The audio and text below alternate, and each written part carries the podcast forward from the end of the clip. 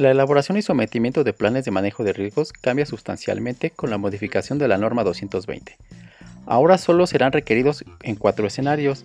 En el caso de moléculas nuevas, para aquellos medicamentos huérfanos que obtengan por primera vez su oficio de reconocimiento, a solicitud de la autoridad sanitaria con base en una preocupación de seguridad identificada o cuando el titular del registro sanitario determine que es necesario presentar un plan de manejo de riesgos por alguna preocupación de seguridad.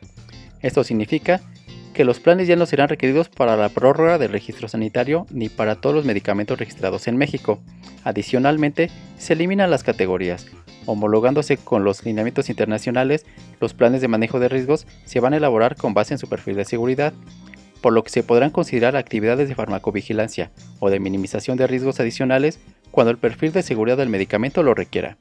¿Necesitas asesoría especializada? Contáctanos. Somos Big Pharma, especialistas en fármaco y tecnovigilancia.